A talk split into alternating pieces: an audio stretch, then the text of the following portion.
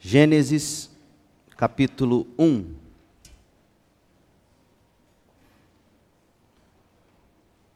Vamos ler o capítulo todo, até o verso 4 do capítulo 2, que é onde de fato termina a narração da história da criação. E hoje à noite eu quero apresentar para você uma visão panorâmica da criação e extrair dessa visão algumas aplicações para nós. Essencialmente, nós queremos responder a, a duas perguntas: Quem criou e como foi criado o mundo?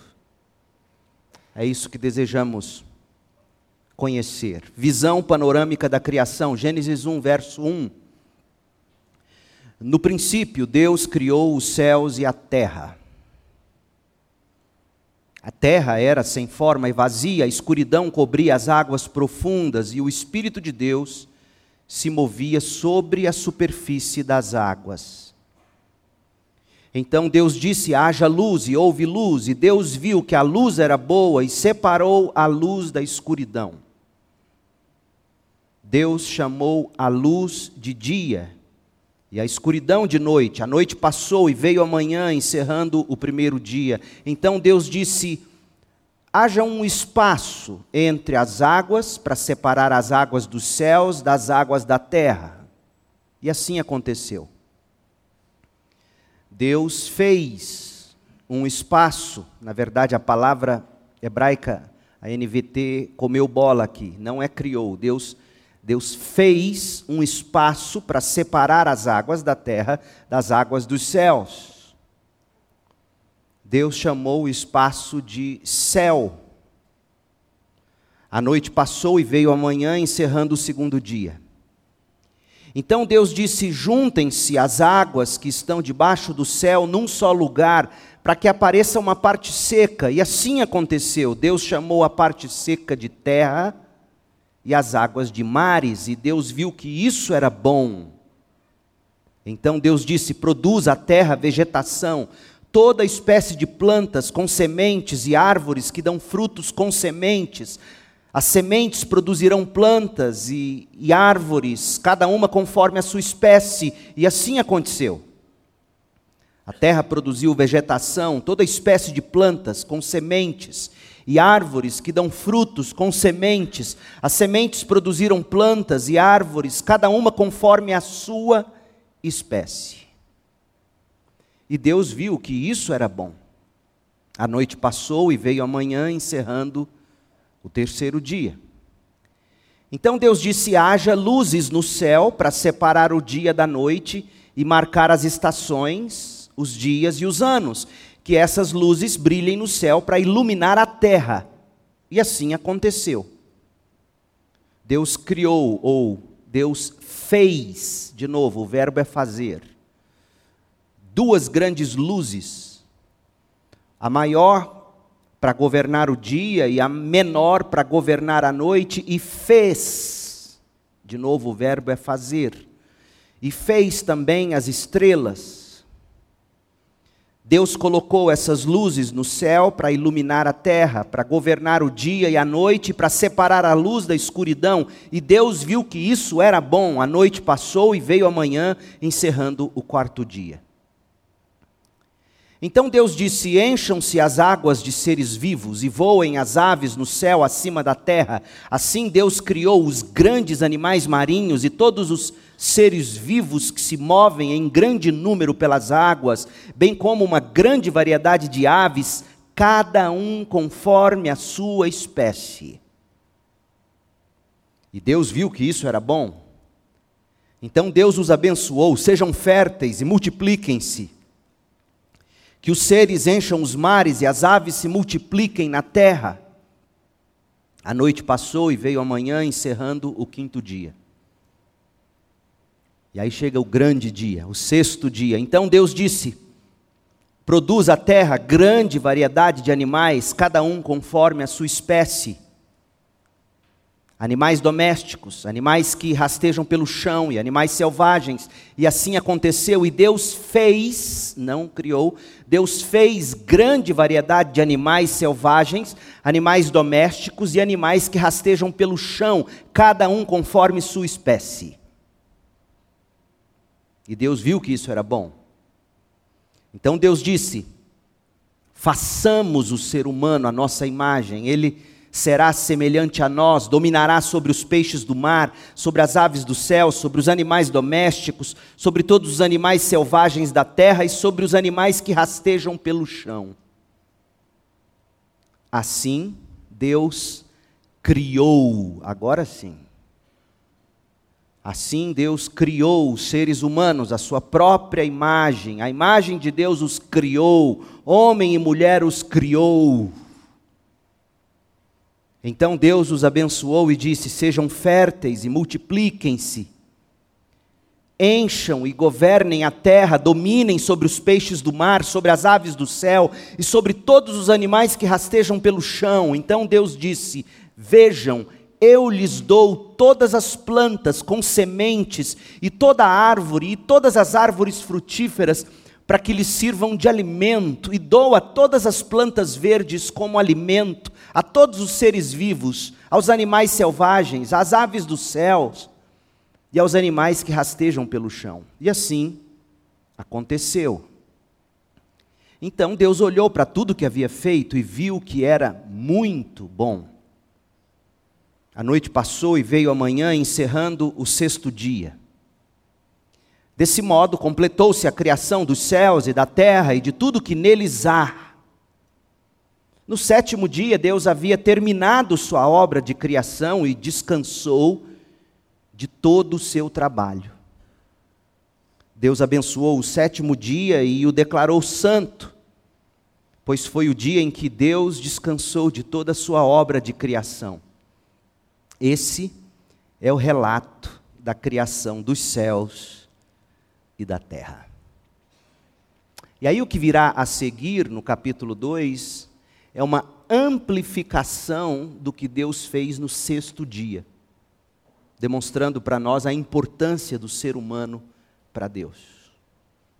Mas aqui se encerra o relato da criação dos céus e da terra.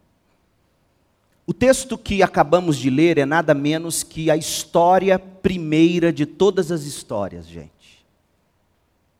Nós acabamos de ler a história das histórias. É o relato inspirado por Deus mesmo que traz a revelação mesma de quem criou e de como foram criadas todas as coisas. O que nós temos aqui não é uma narrativa mítica ou poética. Nós temos aqui a história na forma de prosa. A história da admirável criação de Deus e e Moisés, nesta tarefa, inspirado pelo Espírito Santo, foi perfeito. O cuidado de Moisés está evidente no arranjo majestoso desta narrativa, na, na simetria perfeita desta história contada, no trabalho final de habilidade tão fina da escrita de Moisés demonstrando para nós que de fato se trata de um homem que teve uma excelente educação, e nós sabemos onde ele estudou. Ele estudou no Egito. Ele aprendeu a ler e escrever como pouquíssimos, não apenas no seu tempo, mas na história. Certamente que Moisés não pretendeu fazer um relato exaustivo da criação, é apenas uma página, o que a gente acabou de ler, nos tomou sete minutos a leitura que eu fiz. Moisés também não se dedicou a compor um trabalho científico, acadêmico, porque isso não teria sido possível nem praticável, como já argumentamos em mensagens anteriores. O que Moisés fez foi estampar uma imagem. Mas veja, ele não estampa uma fotografia em altíssima resolução da criação, onde você dá aquele zoom, zoom, zoom e ainda consegue ver o detalhe da foto. Não. O que nós temos aqui é uma, é uma espécie, os pintores entendem a linguagem, uma, uma espécie de impasto, ou, ou pinceladas grossas, texturizadas, que deixa para nós na pintura o efeito estrutural da criação de Deus na superfície da tela. Não é em altíssima resolução, mas é o bastante para entendermos quem e como todas as coisas foram criadas. Quem criou e como elas foram criadas. A narrativa se desenvolve em seis dias ou períodos. Culmina com o sétimo dia, que foi o de descanso do Criador, ou seja, o segundo dia seguiu-se após o primeiro, e assim até ao sétimo dia, e isso demonstra para nós a realidade cronológica da criação.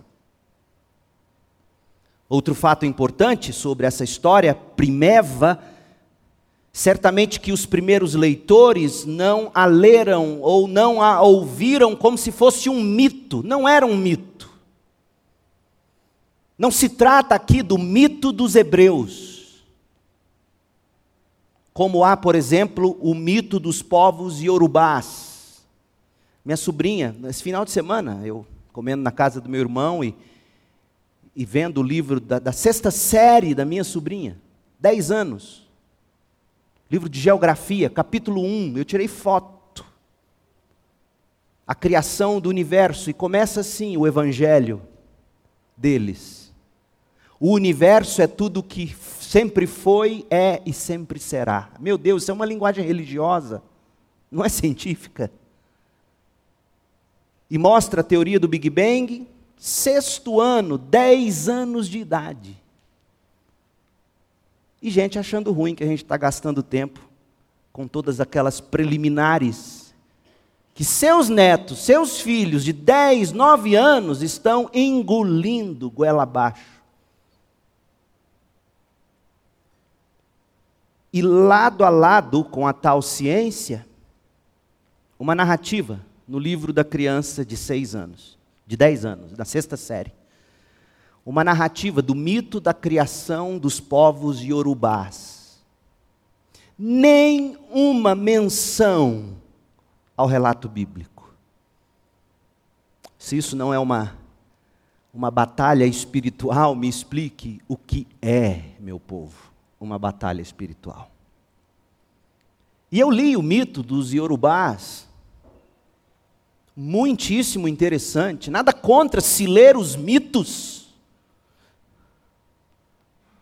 Mas é que quando você lê, lê, os mitos dos Yorubás, por exemplo, e lê a história de Gênesis 1, fica claro o que é mito, o que é para ser lido como um mito,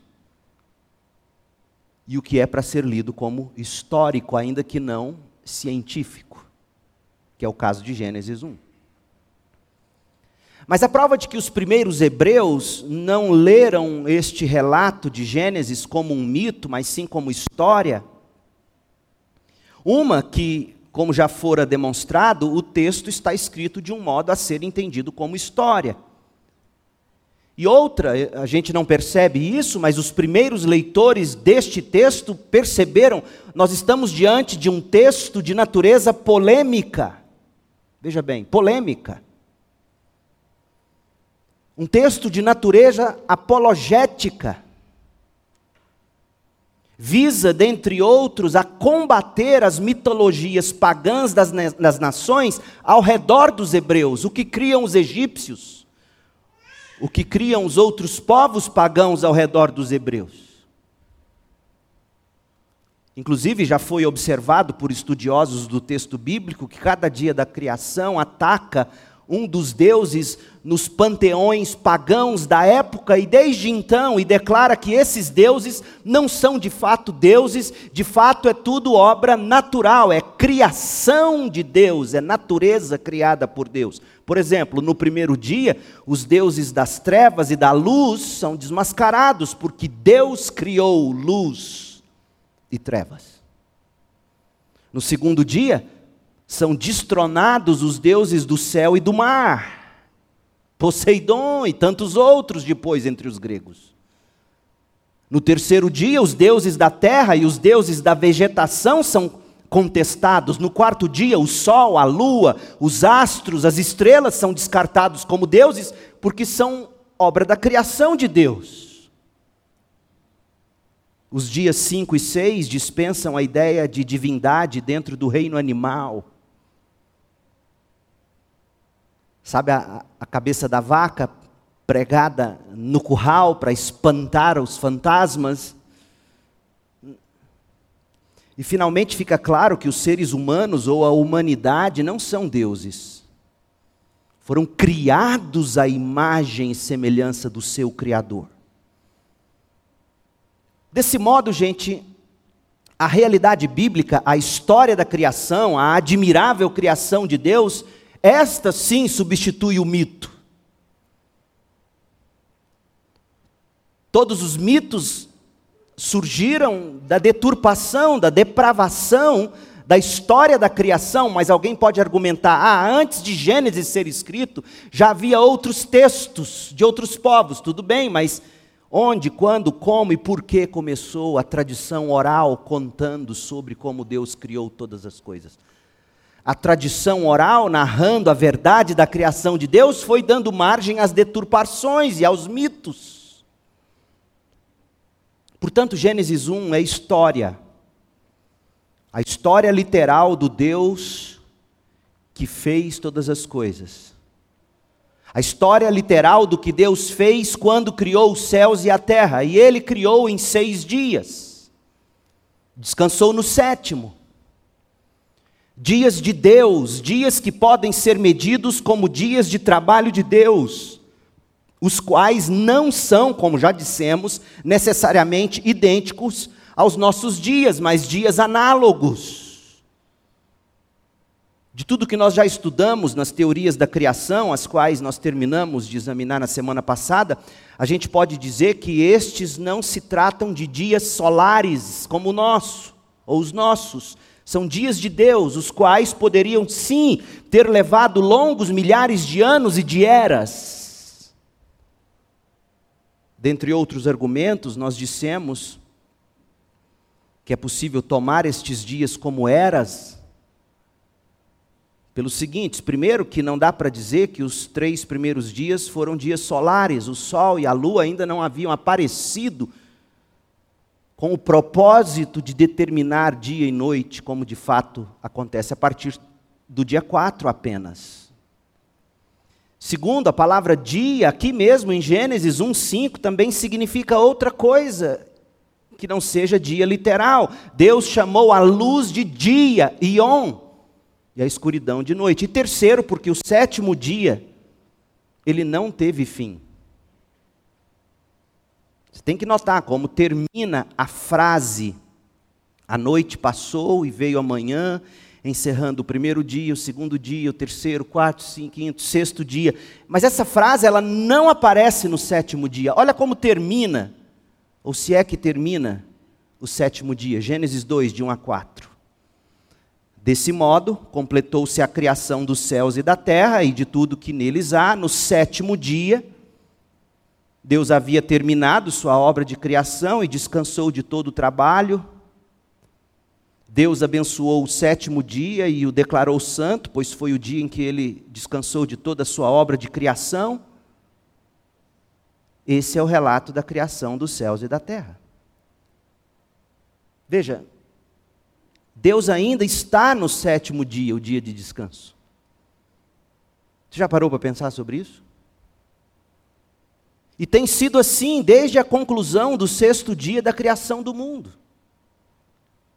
Significativamente, Jesus disse o seguinte em João 5,17: Meu pai trabalha até agora e eu trabalho também. Mas Gênesis não, nos conta que terminou o sétimo dia de descanso e aí veio de novo a segunda-feira para Deus. É tão verdade o que eu estou te dizendo, de que nós ainda estamos no sétimo dia, que é uma mescla de descanso e trabalho, que o escritor de Hebreus baseou todo o argumento dele sobre o povo de Deus entrando no descanso de Deus pela fé em Cristo Jesus, no fato de que Deus ainda está descansando, embora esteja trabalhando. Depois você leia Hebreus 4, de 3 a 11. Portanto, nós temos evidências exegéticas, teológicas, para dizer que os dias de Gênesis não há problema algum em você tomá-los como eras, longos e longos, milhares, bilhões de anos. Já falamos disso, eu não vou retomar o assunto. Vamos então para o texto de Gênesis. A estrutura que Moisés montou para contar como Deus criou o mundo foi a seguinte. Olhe para sua Bíblia e preste atenção. O, o versículo primeiro é o cabeçalho. Ele resume a criação. Resume a criação que vai ser descrita em maiores detalhes a partir do verso 2 até o final da narrativa. Então, Gênesis 1, 1. No princípio, Deus criou os céus e a terra. Criou todas as coisas. Gênesis 1, de 2 a 31, é uma expansão do que foi dito em Gênesis 1, 1. É o processo da criação que pode ter levado milhares e milhares de anos. Gênesis 1, de 28 a 30, é o sexto dia. Resume a criação do ser humano. E este sim, o ser humano, é bem mais jovem do que o universo e a terra. Nós já definimos isso em estudos anteriores, o ser humano não é muito mais antigo do que 12 mil, 20 mil anos, inclusive segundo o período neolítico que nos, nos mostra tudo do ser humano. Tudo conforme temos narrado em Gênesis. E essa criação do ser humano, ela vai ser descrita em maiores detalhes, como eu disse, a partir do verso 4 do capítulo 2 de Gênesis, Gênesis 2, de 4 a 25, é uma expansão do que foi feito no sexto dia e serve para destacar o cuidado do Criador com a criatura humana. Pois bem, Gênesis 1, 1, o cabeçalho, Gênesis 1, de 2 a 31, o desenvolvimento daquilo que Deus no princípio criou. Vamos à criação inicial, Gênesis 1, versos 1 e 2. O primeiro versículo de Gênesis nos diz que Deus criou os céus e a terra, não nos diz como criou os céus ou a terra. Sabemos que foi pela palavra do seu poder. Haja luz, faça-se isso, faça-se aquilo. Veremos mais sobre isso na mensagem seguinte, domingo que vem, Deus permitindo. Não nos diz como Deus criou os céus ou a terra, nem quando, mas que Ele criou e conduziu todo o processo. Portanto, ouça o que eu vou dizer, até poderia ser permitido ver essa afirmação de Gênesis 1, 1 em termos do que poderia ter sido o Big Bang. Ou dê o nome que você desejar a isso. Desde que você não tome a matéria como eternamente pré-existente, desde que você não tome a matéria como entregue a si mesma e às próprias leis naturais, mas matéria criada por Deus no princípio e que a partir de então, pelo seu espírito, foi sendo moldada como o oleiro molda o barro. Portanto, em Gênesis 1:1 você tem a criação do tempo, do espaço e da matéria. No princípio, o tempo. Deus criou os céus, o espaço, e a terra, a matéria. Ou seja, pode-se dizer que o universo teve um começo definido na ordem, como diz a ciência, de 13,8 bilhões de anos atrás. E nesse ponto inicial, toda a matéria do universo foi criada por Deus, foi reunida pelo próprio Deus e pelo Espírito começou a se mover para fora em uma expansão repentina, rápida. Os cientistas estimam que quase todos os elementos teriam sido formados no final da primeira meia hora. À medida que a matéria se expandia, formavam-se galáxias, sistemas solares, corpos de satélites. Nesse período inicial, a Terra estaria bastante quente. A maior parte da água estaria na atmosfera, consequentemente, teria havido uma pesada camada de nuvens que teria envolto a terra em escuridão impenetrável. À medida que a terra esfriava, parte da cobertura de nuvens se condensava e caía como chuva sobre a terra, formando assim os oceanos. Os criacionistas progressivos sustentam que esse estado de coisas está bem refletido em Gênesis 1, 2, que diz: A terra era sem forma e vazia, a escuridão cobria as águas profundas, e o Espírito de Deus se movia sobre a superfície das águas. Além de nos dizer que está em pleno acordo com o que a própria ciência acaba crendo, Gênesis 1, 2 nos mostra que a escuridão tem um soberano sobre ela. Os mares têm um soberano sobre eles. Porque da escuridão e dos mares vinham todos os monstros e demônios antigos. E aqui tem um Deus cujo espírito tem o domínio sobre todas as coisas. O primeiro dia, versos de 3 a 4. O primeiro dia, após Gênesis 1, versos 1 e 2, o ponto focal da narrativa, é importante você entender isso. O ponto focal da narrativa de Gênesis 1 não é o universo como um todo, mas o planeta Terra. Muito importante você entender isso. O ponto focal da narrativa é a criação da Terra. Portanto, a declaração de Deus em Gênesis 1:3, haja luz, refere-se ao aparecimento da luz na terra. Isso significa que as nuvens que cobriam a terra já haviam se diluído o suficiente para que a luz solar que brilhava o tempo todo penetrasse a superfície da terra. Ah, pastor, mas só lá no dia 4. Sim, mas é, em termos de evidência mais concreta e palpável, à medida que a terra girava, já haveria períodos de noite e dia, o texto diz isso.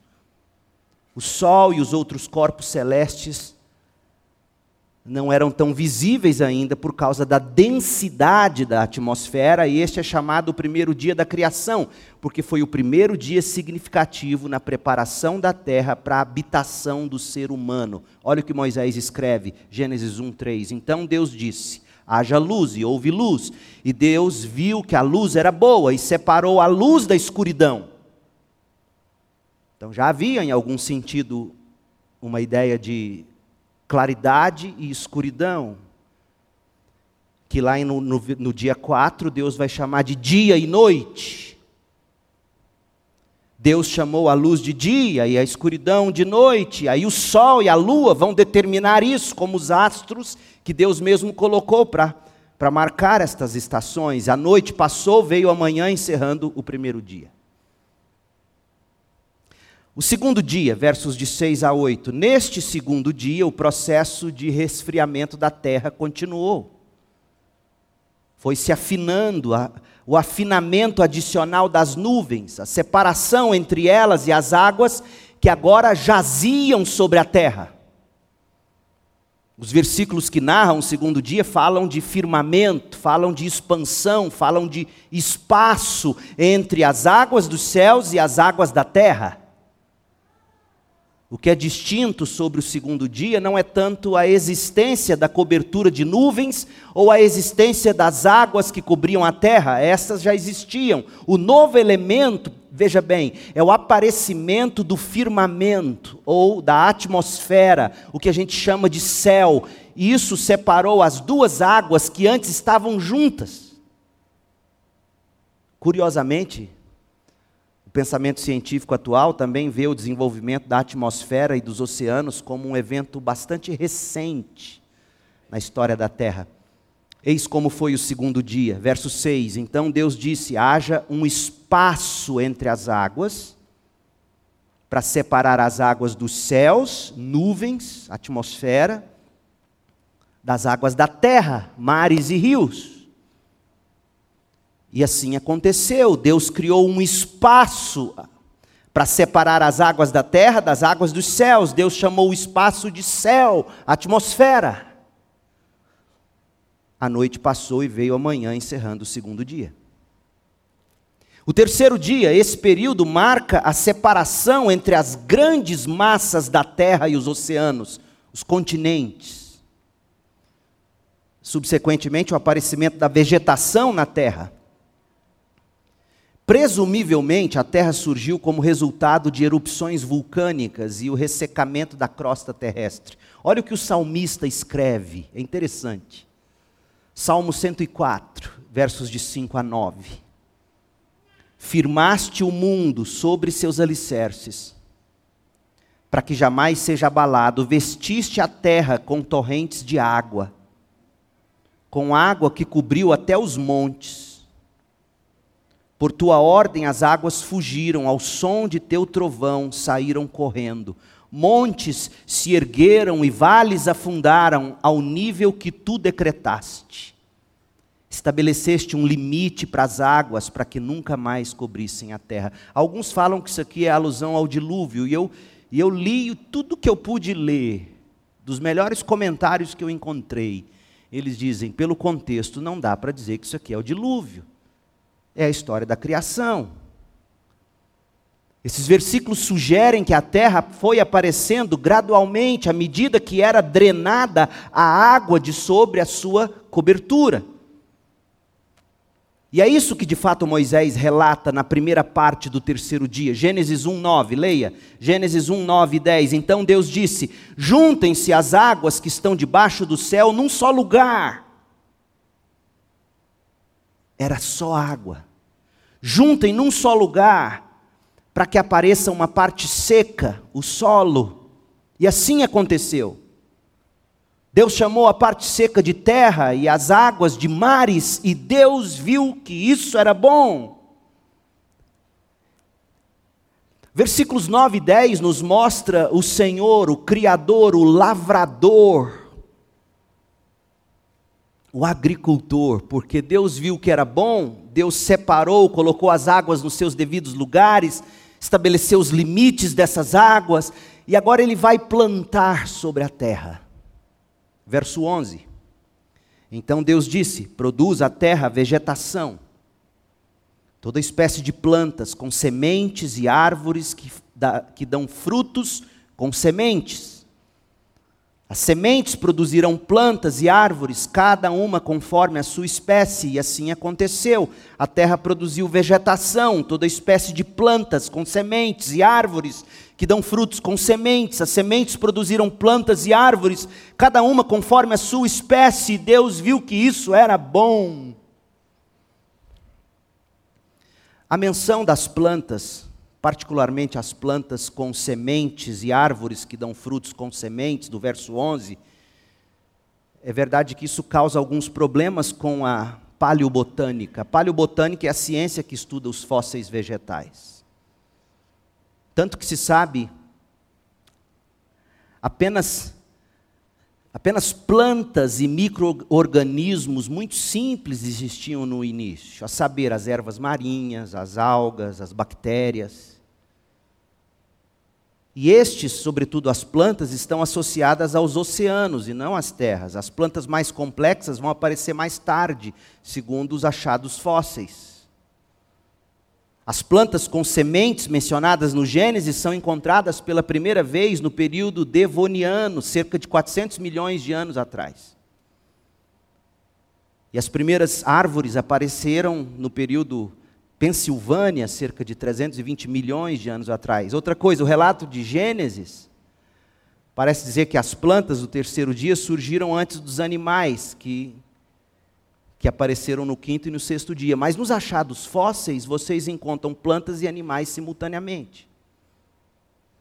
Como é que você concilia essas dificuldades?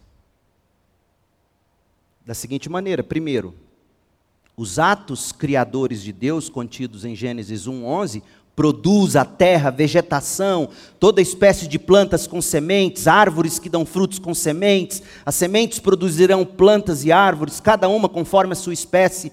Isso não ocorreu necessariamente de uma só vez. Até porque está citando sementes, sementes, sementes pode ter ocorrido progressivamente durante um período bastante longo, incluindo os dias subsequentes ao terceiro dia. a criação foi sendo progressiva. E nesse período, progressivamente, as gramíneas podem ter sido criadas primeiro, seguidas de ervas e de árvores frutíferas. Deus inicia no terceiro dia com as plantas, e isso vai progredindo. Daí que nos achados fósseis é possível se achar planta junto com o animal. Apesar de que plantas começam a aparecer primeiro antes dos animais. A segunda coisa é que a maior parte do registro geológico é derivada de rocha marinha. Portanto, não fornece necessariamente uma imagem precisa do que pode ou não pode ter existido na Terra nesse período que a Bíblia chama de terceiro dia. Não se espera realmente encontrar fósseis de plantas, de grandes plantas terrestres, nos leitos das rochas marinhas. Mas é o que se tem. Com o passar do tempo, pode ser que a ciência encontre luz adicional para melhor se compreender esse período. Mas o que importa para nós é que Deus fez separação das águas, aparece a terra, ele começa a plantar, cada uma conforme a sua espécie, plantas sementeiras. E ele progressivamente vai cultivando o solo da terra. Verso 12 a terra produziu vegetação, toda espécie de plantas com sementes e árvores que dão frutos com sementes. As sementes produziram plantas e árvores, cada uma conforme as suas espécies, e Deus viu que isso era bom. A noite passou, veio a manhã, encerrando o terceiro dia. O quarto dia. Quarto dia vai do verso 14 ao 19. A luz, lembre-se do verso 3, a luz já alcançava a terra desde o primeiro dia da criação. E foi por meio dessa influência solar. Porque pensa, planta não vive sem sol. Foi essa influência solar que a vegetação criada no terceiro dia pôde ser, e por causa dessa influência solar pode, foi, foi produzida e pôde prosperar as plantas. A questão é que agora, no quarto dia, seguindo o comando de Deus, o céu começou a clarear o suficiente para que os corpos celestes se tornassem visíveis. Não é dito que os corpos celestes foram criados no quarto dia. Eles foram criados de fato em Gênesis 1:1.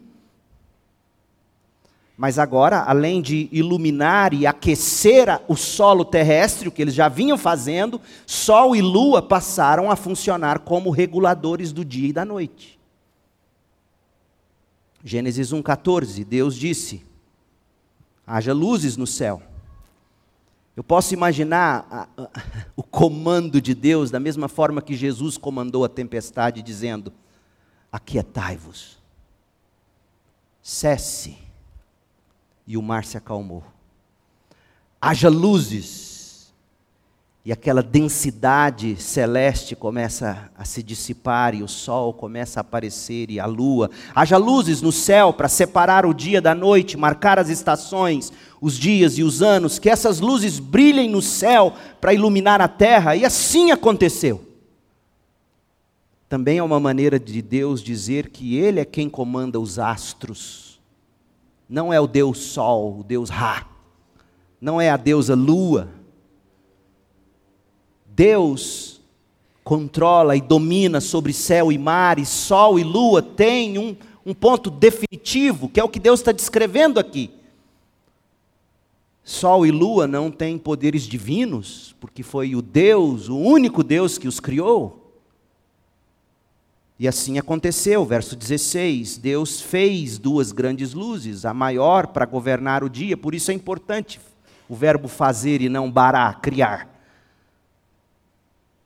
A maior para governar o dia, a menor para governar a noite, e Deus fez também as estrelas, Deus colocou essas luzes no céu para iluminar a terra, para governar o dia, a noite, e para separar a luz da escuridão, e Deus viu que isso era bom. A noite passou, veio a manhã, encerrando o quarto dia o quinto dia.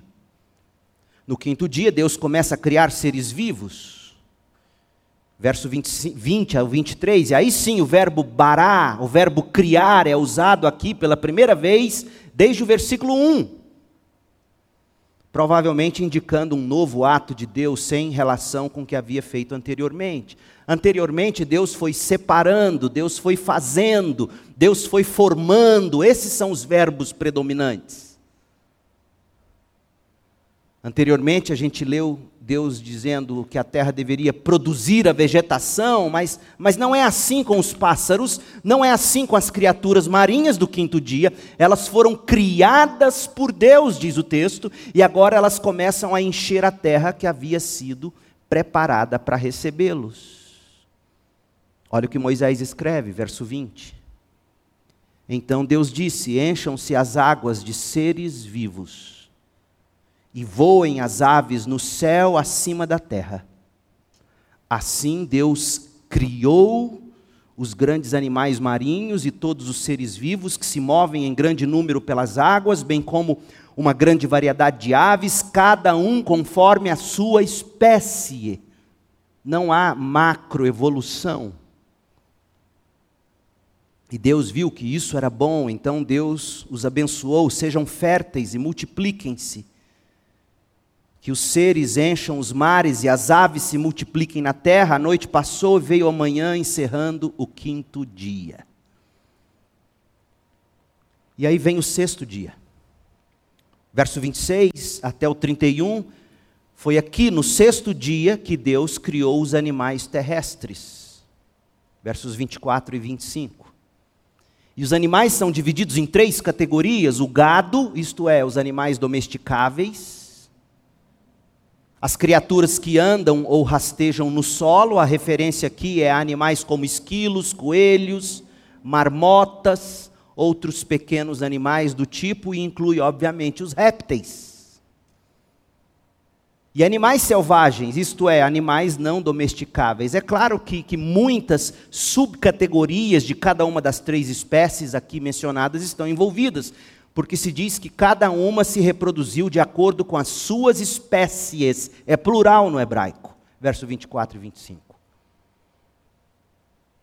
Também no sexto dia, Deus criou o ser humano, de 26 a 28. Foi por último, mas não menos importante, de fato, é o ápice, é a coroa da criação. Ora, gente, uma vez que se relata que Deus criou separadamente cada uma das categorias de animais, cada um conforme a sua espécie. E, e, somente então, separadamente, o ser humano foi criado, e criado, diz o texto, a imagem e semelhança do Criador, a possibilidade, portanto, de evolução, de se dizer que o ser humano veio dos primatas, é impossível. O Criador foi fazendo absolutamente tudo conforme as suas espécies. Agora, como já dissemos, isso não quer dizer que não haja razão para se falar em o que eles chamam de microevolução, ou seja, desenvolvimentos dentro da mesma raça. Cavalos que vão sendo aperfeiçoados, cor de pele, tamanho, estatura e etc adaptação a ambientes, a lugares, isso não é evolução, isso é adaptação. E assim se dá o sexto dia. Leia comigo, verso 24. Então Deus disse: Produz a terra grande variedade de animais, cada um conforme a sua espécie.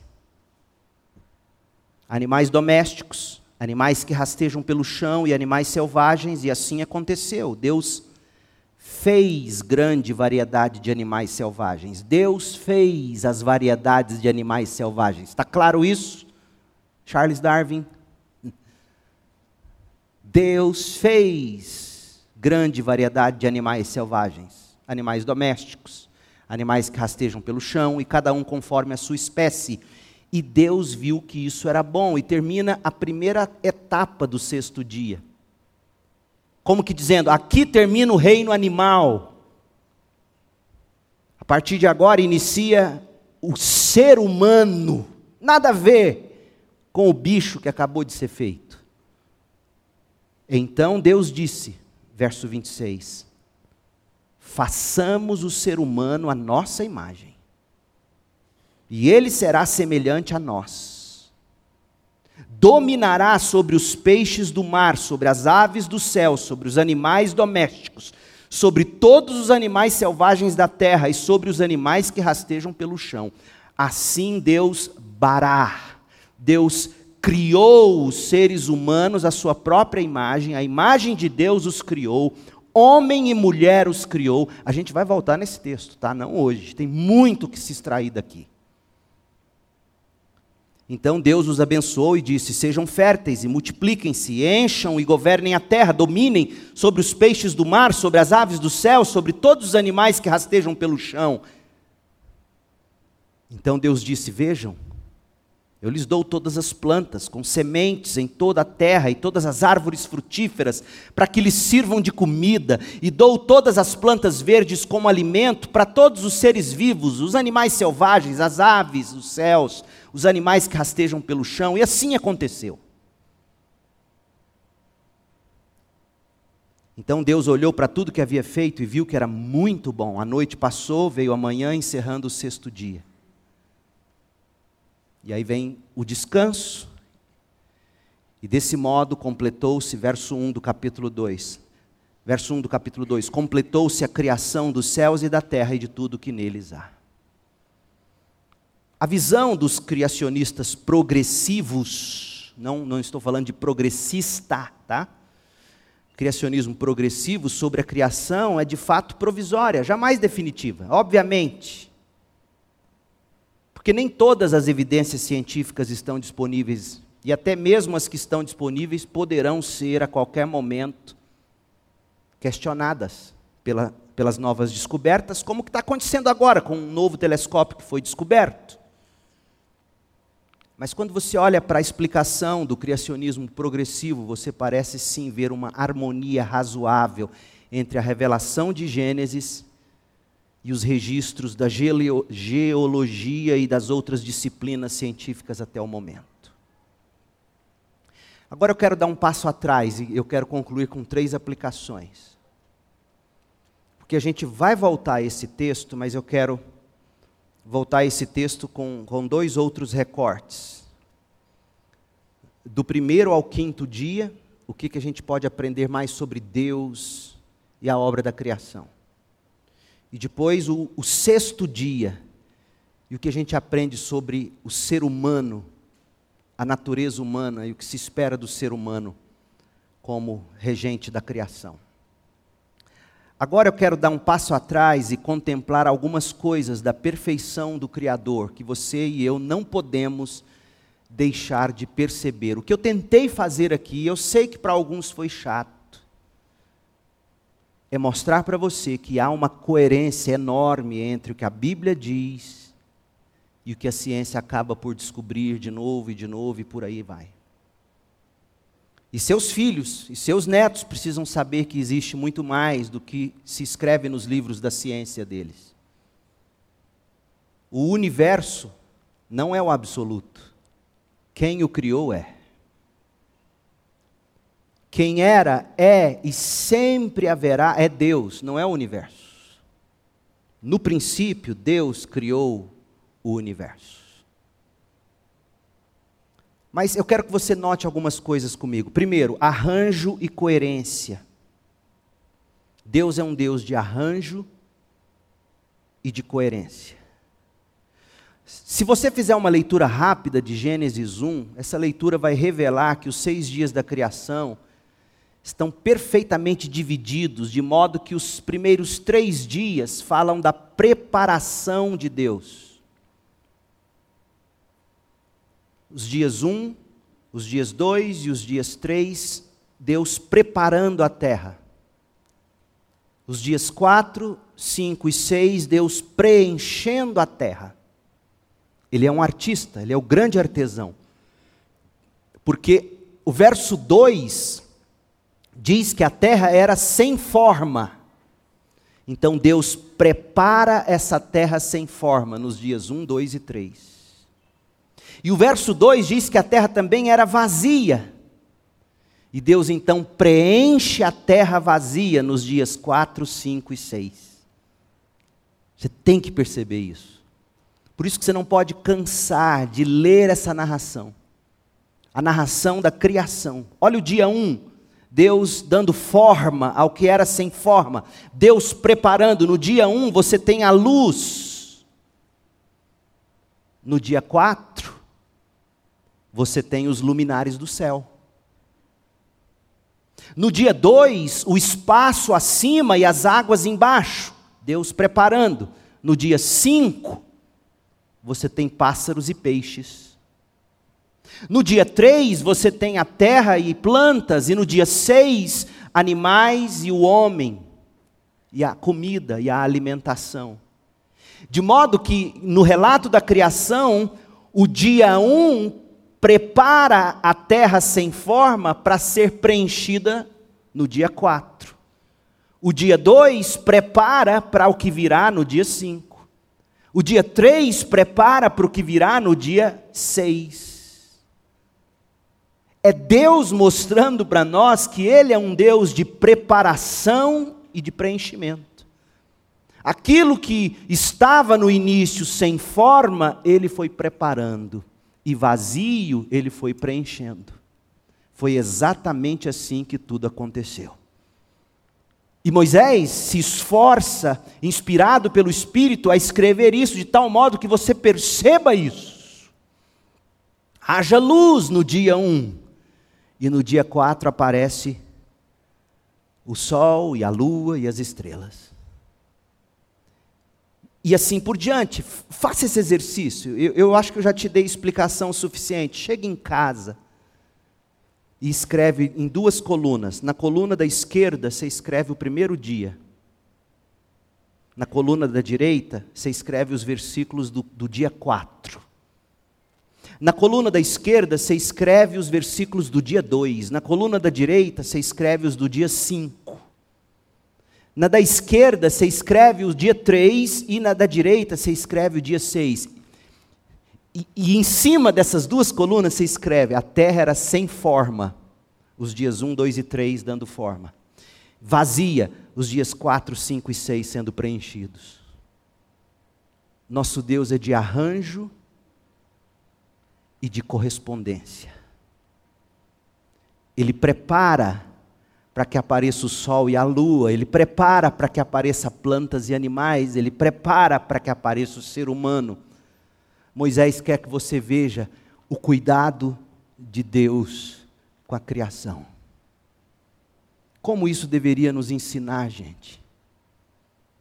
Como isso deveria nos ensinar? Há um tempo na vida de preparo, para só depois você preencher há um tempo na vida, e geralmente esse tempo vai ser longo. Olhe para a vida de Jesus. Quantos anos foi, foram os anos de ministério dele? Na prática, três aninhos. Quantos anos de preparo? Trinta anos. É um absurdo a nossa cultura desvalorizar o estudo, o tempo, os anos de preparo. É um absurdo. É um absurdo a gente achar que a gente tem que. Aliás, não é absurdo, é, é, é antidivino.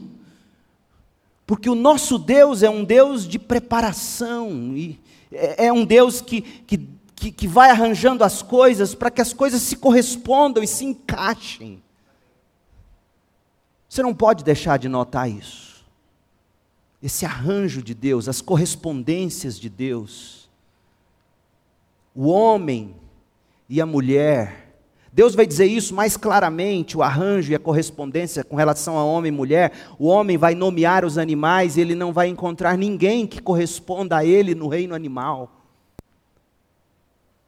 Daí Deus cria a mulher da sua própria costela, da costela de Adão. Alguém que de fato corresponde ao homem macho. Esse é Deus. É um Deus de arranjo, é um Deus de correspondência, é um Deus de preparo, é um Deus que vai dando forma primeiro para depois preencher. Esse princípio, portanto, arranjo e correspondência, preparo e preenchimento, tempo determinado para todas as coisas, esse princípio da criação você não pode deixar de observar na sua vida. Quantos anos vai levar para você se preparar para algo? Não sei, só Deus sabe, e você na caminhada com Ele. Para nós tudo tem que ser instantâneo, meu Deus do céu, e não pode ser assim. A segunda coisa que você pode extrair é a perfeição e a simetria. A estrutura dos dias da criação é baseada num sistema de harmonia numérica, valendo-se do número 7. Humberto Cassuto, falecido professor da Universidade Hebraica, em Jerusalém, ele escreveu que a obra do Criador, que é marcada pela perfeição absoluta e pela ordem simétrica ou sistemática, sem falhas, é distribuída ao longo de sete dias: seis de trabalho e um de descanso. E aí ele faz um estudo das palavras que é impressionante. Por exemplo, no primeiro versículo aparecem três substantivos: Deus, céus e terra. No princípio, Deus criou os céus e a terra. Esses três substantivos, Deus, céus e terra, no relato da criação, eles vão aparecer em múltiplos de sete. Deus ocorre 35 vezes, 5 vezes 7. Céus, 21 vezes, 3 vezes 7. Terra, 21 vezes, 3 vezes 7. Além disso, no original hebraico, o primeiro versículo em hebraico tem sete palavras. O segundo versículo tem 14 palavras. O sétimo parágrafo da narrativa, que é o dia de número 7, tem três sentenças, cada uma com sete palavras. E no meio do versículo você tem o sétimo dia, se você for contando as palavras. Cassuto conclui o seguinte: essa simetria numérica é como se fosse o fio de ouro que une todas as partes da sessão e serve como uma prova convincente da unidade do que nós temos aqui. É como, é como se Moisés, trabalhando suas palavras, quisesse deixar claro há uma unidade coerente no que eu estou narrando. É um texto notável pelo seu arranjo, sua correspondência.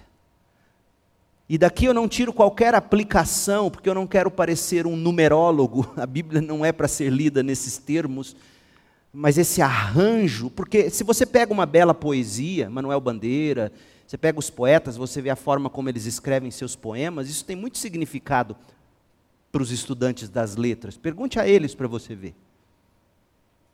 E um estudante das letras hebraicas, lendo isso aqui, notando isso, ia dizer: no mínimo, isso é obra de um homem muito capaz.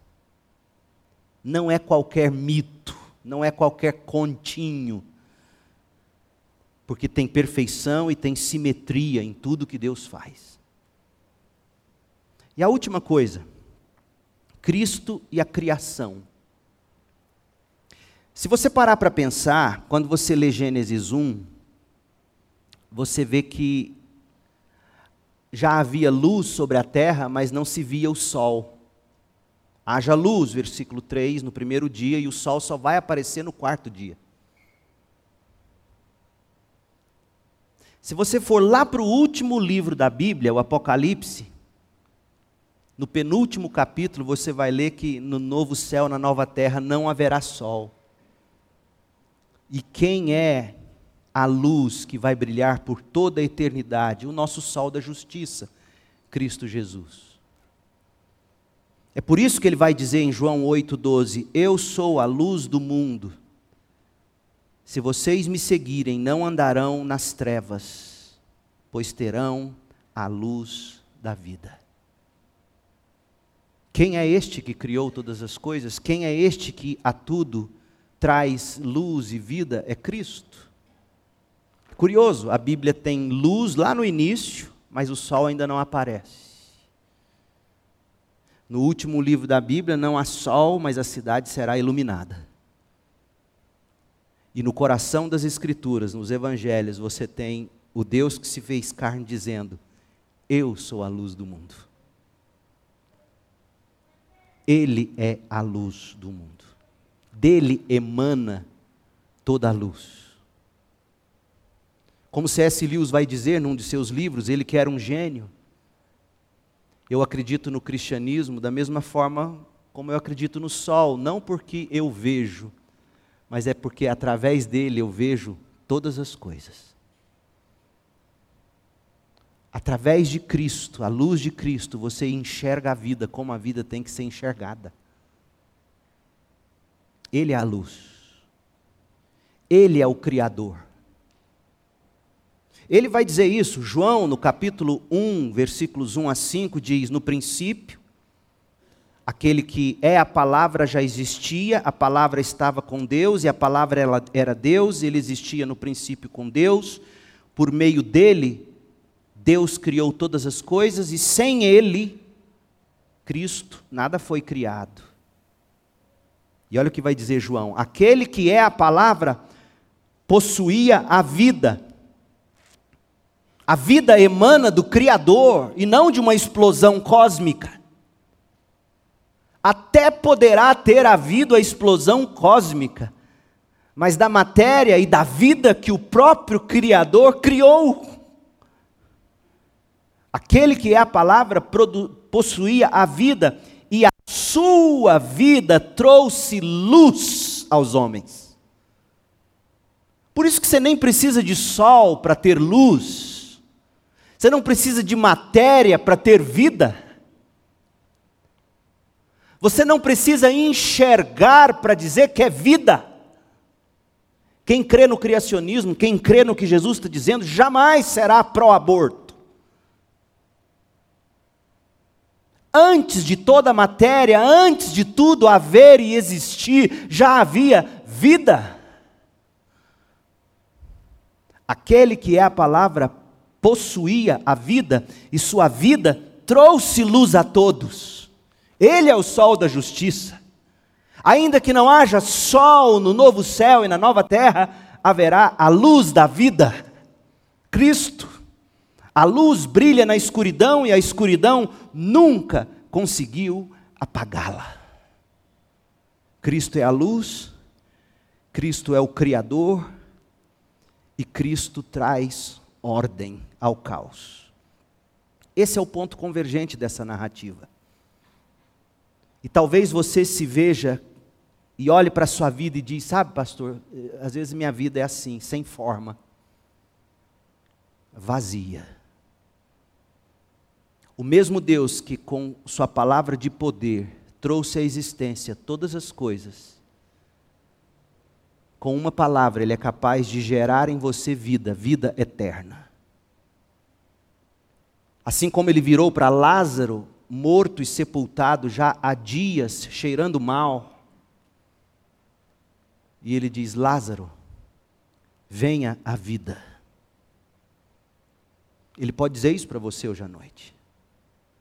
E aquele que de modo majestoso foi preparando todas as coisas para depois preenchê-las, ele pode fazer isso com você. Ele pode soprar vida eterna, regenerar seu coração, regenerar sua alma, regenerar você, fazer você nascer de novo.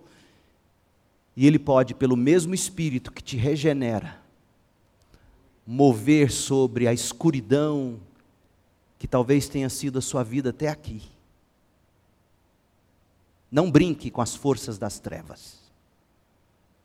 O diabo é real, ele existe ele um dia escolheu tomar o lugar de Deus. E ele é como um leão ao derredor. Não brinque com ele. Aquele a quem ele puder tragar, ele tragará. Ele destruirá. Ele veio para roubar, matar e destruir. Mas aquele que é a luz da vida, a luz dos homens, aquele que pelo seu espírito movia sobre as face, a face das águas, dando forma, preparando, preenchendo. O Novo Testamento vai chamar isso de obra de santificação. Ele regenera você e progressivamente, da mesma forma como a criação veio acontecendo. Para mim, esse é o maior argumento teológico para o criacionismo progressivo. O Deus que progressivamente, por anos, bilhões de anos, foi preparando a terra para no dia exato ele criar o homem do pó da terra e a mulher da costela do homem. Esse Deus, ele, ele salva você, ele regenera você e progressivamente vai tratando a sua vida. Se você nunca entendeu isso, saiba que a história de Gênesis 1 está na Bíblia não tanto para dizer que, que Darwin está errado. Não é para isso. Apesar de que Darwin estava absolutamente equivocado. Gênesis 1 está na Bíblia para dizer que esse Deus que criou todas as coisas é o Deus e Pai de nosso Senhor Jesus Cristo. E sem o Filho eterno de Deus, nada do que foi feito teria sido criado. Esse é o Criador. Pai, Filho, Espírito Santo. Uma só essência, um só Deus, em três pessoas. E o Pai planejou te salvar. O filho veio e morreu no seu lugar. Foi sepultado e ressuscitou. E o Espírito te chama, te regenera. E o que cabe a você fazer é dizer: arrependo-me e creio. Ah, e aí uma obra de criação, uma nova criação, uma nova humanidade, como Paulo vai dizer em Efésios 2,15, começará na sua vida? Será que não seria hoje o dia que Deus marcou na agenda da sua tão pequenina existência? Para dizer: me encare agora, eu sou seu Criador, diz o Senhor. Lembra-te de mim nos dias da tua juventude. Não espere chegar os dias quando você dirá: Eu não tenho mais prazer em viver. Encare seu Criador. Admita o seu pecado. O de tentar ser o seu próprio Deus. Esse foi o, grande sonho dos filósofos. Augusto Conte com positivismo, marxismo, socialismo, pegue todos eles a divinização, a deificação do ser humano, o mesmo pecado de Lúcifer. Diga a Deus: Deus, eu tenho tentado ser o próprio Deus da minha vida, o capitão da minha alma. Eu me rendo, eu entrego as rédeas da minha vida ao Senhor, meu Criador. E eu abraço Jesus Cristo, teu filho, que viveu sem pecado, a vida perfeita, morreu como substituto, tomou o meu lugar e ressuscitou vitorioso. Eu o recebo como minha justiça e minha salvação. Seria esse o caso para você hoje à noite? O panorama da criação, para te dizer que Deus fez tudo tão perfeito mas o homem pecou. Mas há para ele redenção. Minha oração é que você se encontre com seu Criador hoje à noite. Que você encontre com seu Salvador hoje à noite. Se arrependa e creia. Feche seus olhos, vamos orar.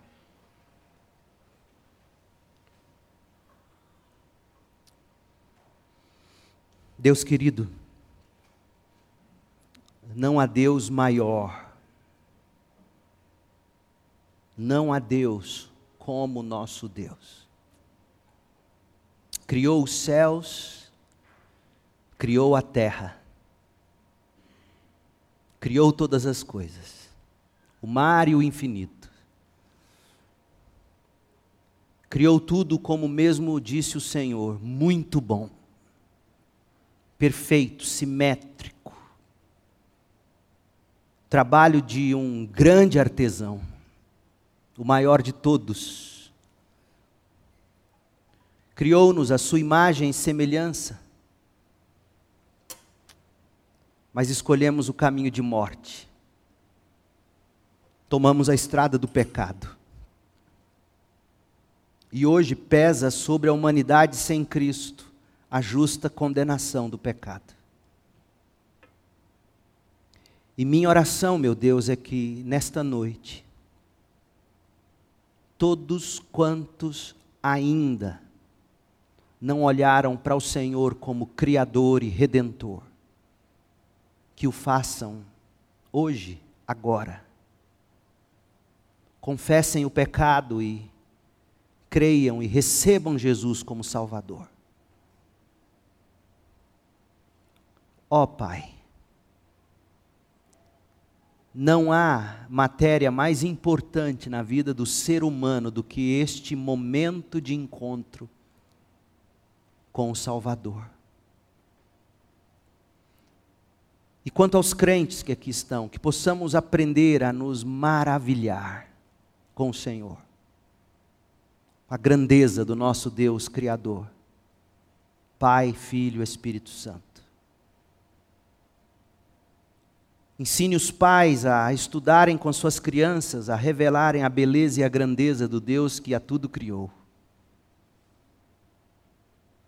Abençoa-nos, meu Deus.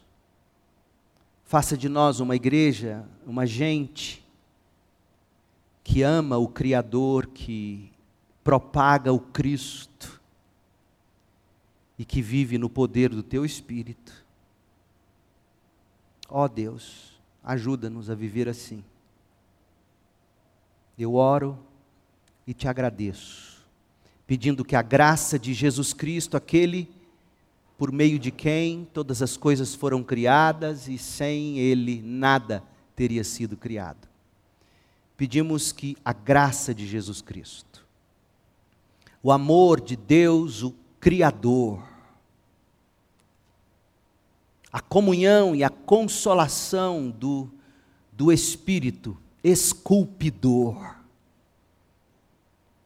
estejam sobre nós moldando-nos à imagem do Filho Jesus Cristo. Essa é a maior de todas as obras criadoras, a imagem do teu Filho em nós. Seja assim nesta semana para cada um de nós, mais de Cristo formado em nós, para a glória do Cordeiro de Deus que tira o pecado do mundo. É em nome de Jesus no nome doce de Jesus que oramos. Amém.